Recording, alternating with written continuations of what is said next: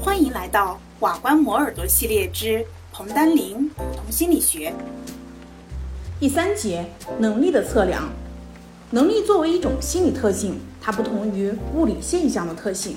它看不见、摸不着，也不能直接的进行度量。但是一个人的能力，他又能够通过成功的去解决各种实际问题而表现出来。因此，分析一个人怎么样解决问题，取得了什么成果，就可以间接判断他的能力了。测量能力的工具是按照标准化的程序编制的各种能力测验。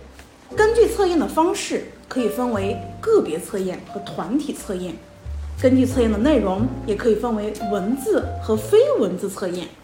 根据能力的分类，可以分为一般能力测验、特殊能力测验和创造力测验。实施这些测验的目的，其实就是尽可能的把能力用数量化的指标我们表示出来。那我们先来看一般能力测验。一般能力测验呢，其实就是说的智力测验，这是目前世界各国普遍流行的一类测验。智力是人的能力结构的重要组成部分，测量人的智力，了解人的智力水平，对于做好教育、医疗工作、合理选拔人才都具有重要的意义。智力测验由来已久，我们用一定的手段和工具去测，其实已经很久了。在我国古代，刘勰就用左手画方、右手画圆的方法来考察人的注意分配；杨雄用言语和书法的速度来判断人的智慧。这些评估方法都具有智力测验的性质。十九世纪末，英国生物学家高尔顿就设计了高尔顿音笛和高尔顿棒。分别测定人的这种听觉和视觉辨别力，试图通过感觉辨别力来评估人们智力水平的高低。系统采用测验方法来测量人的智力，是在二十世纪初由法国心理学家比纳和医生西蒙提出来的。比纳早期呢就从事测验的研究。曾经花了三年时间测验了自己的两个女儿，并于一九零三年出版了《智力的实验研究》一书。一九零四年，比纳受到法国教育部的委托，参与筹建智障儿童研究委员会，并承担开发一套鉴定智力落后儿童程序的任务，以便将其从普通儿童当中区分出来。一九零五年，比纳在西蒙的帮助下。编制了一个包括了三十个项目的正式测验，项目的难度逐渐上升，根据儿童通过项目的多少来评定他们智力的高低，这就是第一个正式的心理测验——比纳西蒙智力量表。一九零八年，比纳和西蒙对已经编制好的量表进行了第一次修订，测验项目由三十个增加到了五十八个。受测者的适用年龄是三到十五岁，每个年龄组的测验项目是四到五个。一九一六年，美国斯坦福大学教授推蒙将比纳西蒙量表介绍到了美国，并且修订成为了斯坦福比纳量表。一九三七年和一九六零年，斯坦福比纳量表又经过了两次修订，成为了目前世界上广泛流传的标准测验之一。斯坦福比纳量表呢，它是一种年龄量表，它以年龄作为测量智力的标尺，规定某个年龄应该达到的某一智力水平。下面呢，就是我们斯坦福比纳量表的部分内容。从中我们可以看到，智力测验的项目它是按照年龄分组编制的，每个年龄组的测验都由六个项目组成，内容包括了绘画、折叠、给单词下定义。判断词义、回忆故事、进行推理活动等等许多方面。随着年龄的增长，项目的难度也逐渐增加。用斯坦福比纳量表来测量个体的智力，首先我们要计算出人的智力年龄，简称智龄，也就是受测者他通过测验项目所属的年龄。如果一个孩子他只能通过斯坦福比纳量表五岁组的全部项目，而不能通过六岁组的这个项目，那么这个孩子的智龄就是五岁。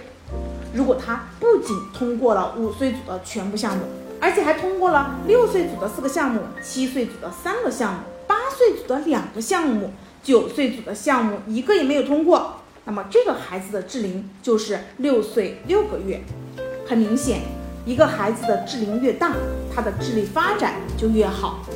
智龄是对智力绝对水平的度量，它说明了一个儿童的智力实际达到了哪一个年龄水平。早期的智力测验就是用它来表示儿童智力的发展水平，但是智龄的大小并不能确切地说明一个孩子的智力发展是否超过了另一个孩子。智龄相同的两个孩子，由于实际年龄不同，他们的智力水平是不一样的。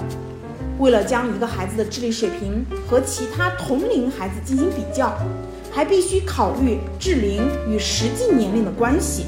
并对个体的相对智力做出估计。基于这种考虑，德国心理学家施特恩就首先提出了智商的概念。智商也就是智力商数，我们常用 IQ 来表示。智商是根据智力测验的作业成绩计算出的分数。它代表了个体的智力年龄和实际年龄的关系。智商的公式就是智龄除以实龄乘以一百。按照这个公式，如果一个五岁儿童他的智龄和他的实际年龄相同，那么这个孩子他的智商就是一百，说明他的智商达到了正常五岁儿童的一般水平。如果一个五岁儿童的智龄为六岁半，那么他的智商就是一百三。智商九十到一百一代表智力的普通水平，若智商超过了一百一，就说明儿童的智力水平偏高；低于九十，则说明儿童的智力水平偏低。用智龄和实际年龄的比率来代表智商，就称之为比率智商。比率智商有一个明显的缺点，人的实际年龄逐年在增加，但他的智力发展到一定阶段，就基本稳定在一个水平上了。这样。我们如果还采用了比率智商来表示人的智力水平，随着年龄的上升，人的智商就将逐渐下降。这其实和我们智力发展的实际情况是不相符的。这就是我们说到的比纳西蒙量表。第二，我们来看一看韦克斯勒智力量表。斯坦福比纳量表是对个体智力状况的一个综合测量，只能给人一个相当笼统的概念。但是智力并不是一种单一的能力，它包含着各种结构成分。在同一个人身上，智力的各个成分可能有不同的发展水平。为了更真实的反映一个人的智力状况，韦克斯勒他就编制了若干套智力量表。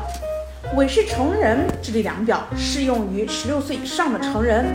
韦氏儿童智力量表适用于六到十六岁儿童。韦氏学前儿童智力量表就适用于四到六点五岁的儿童。这些量表测量了范围较广泛的能力。韦氏量表包含了言语和操作两个分量表，可以分别度量个体的言语能力和操作能力。言语分量表包含的项目有词汇、常识、理解、回忆、发现相似性和数学推理。操作分量表包含的项目有完成图片。排列图片、事物组合、拼凑、译码等等。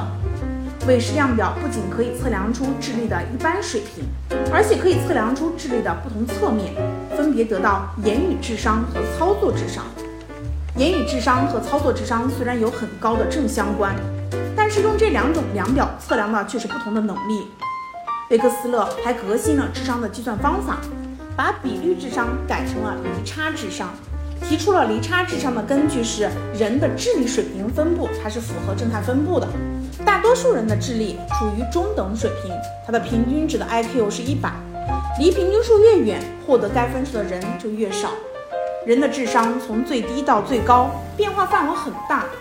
智商分布的标准差是十五，这样一个人的智力水平就可以用其测验分数在同龄人的测验分数分布当中的相对位置来表示。公式就是 I Q 等于一百加十五个标准差，因此只要我们知道了一个人的测验分数以及他所属的团体的平均分和标准差，我们就可以很容易的计算出他的离差智商。由于离差智商是对个体的智商在其同龄人当中的相对位置的度量，因而不受个体年龄增长的影响。离差智商克服了比率智商的弊端，但是它也存在问题。就容易造成对于智力的绝对水平的误解。第二种就是特殊能力测验和创造力测验了。我们先来看特殊能力测验。智力测验提供了对人的一般能力的了解，但是这种了解还远远不能满足社会对于选拔和安置各种人才的迫切需要。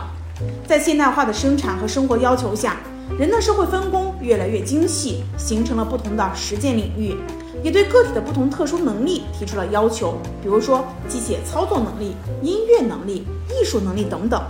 使用不同的方法和手段来度量这些能力，就叫做特殊能力测验了。比如说，我们通过测定一个人对于音调、音响、节律的感受和分辨，就可以了解他的这种音乐能力了。总体来看，特殊能力测验呢，它具有较强的针对性，因而对于职业定向指导、安置和选拔从业人员等等具有重要的意义。第二种就是创造力的测验，在进行一般能力时，人们相继发现，在智商较高的人群当中，智力和创造力之间几乎没有关系。这表明创造力不等于智力，因而编制创造力测验也就成为必要的工作。创造力测验和智力测验的区别主要是，智力测验它有固定的答案，测量的结果主要反映个人的记忆、理解和一般的推理能力；创造力测验就不强调对于现成知识的记忆和理解，而强调思维的流畅性、变通性与其超乎寻常的独特性。问题的答案也非唯一和固定的。以华莱奇和科甘的一项研究为例，他们用了一系列的测验去测量儿童思维的流畅性。第一个，尽量说出几种常见东西的用途，比如说鞋子、软木塞等等。第二个，尽量说出一些对于物体相似的地方，比如说火车拖拉机、马铃薯跟胡萝卜。第三。尽量列举一个抽象范畴所包含的各种实例，比如说圆形的东西有什么？有水珠、皮球、碗等等。第四，在看到某个抽象的图形或者线条画时，尽量说出你想到的意义。研究者记录了儿童做出的反应数量和具有创造性的反应数量，通过这两方面的度量，人们就可以了解儿童思维的流畅性以及独特性了。巴朗呢，也曾设计了一系列的测验，就研究了那些富有创造性的科学家和艺术家。这些测验包括解释墨迹图，用彩色方块拼图，在一个微型的舞台上创造一种舞台设计，完成一些未完成的图画，说明自己对于图片和图案的爱好。根据随机抽取的名词、形容词和动词，尽量编出词汇众多的故事。测验结果发现。在选择自己喜爱的图片和进行拼图时，富有创造力的人喜欢复杂的、不对称的、生动的图画。在墨迹测验和符号意义测验当中，他们喜欢做出不寻常的反应。许多研究也表明，智商跟创造力分数之间的相关较低，但存在着正相关。也有研究认为，智商和创造力之间的关系是由创造力这个测验的性质决定的。某种创造力可能要求较高的智力，而另一些创造力又可能与智力相关不高。尽管在智力和创造力的相关问题上，学者还有不同的看法，但是比较一致的看法是，高智商并不能保证高度的创造力，而低智商的人肯定在创造力的测验上得分低。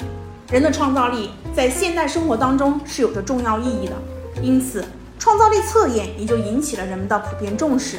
但是这类测验的发展历史还不长，测验的标准化程度还不够。某些测验虽然取得了一些有价值的科研资料，但是离实际应用，也就是预测和控制人的创造行为，还有很远的距离。以上就是第三节内容能力的测量。恭喜你，又听完了一个章节，离研究生又近了一步哦。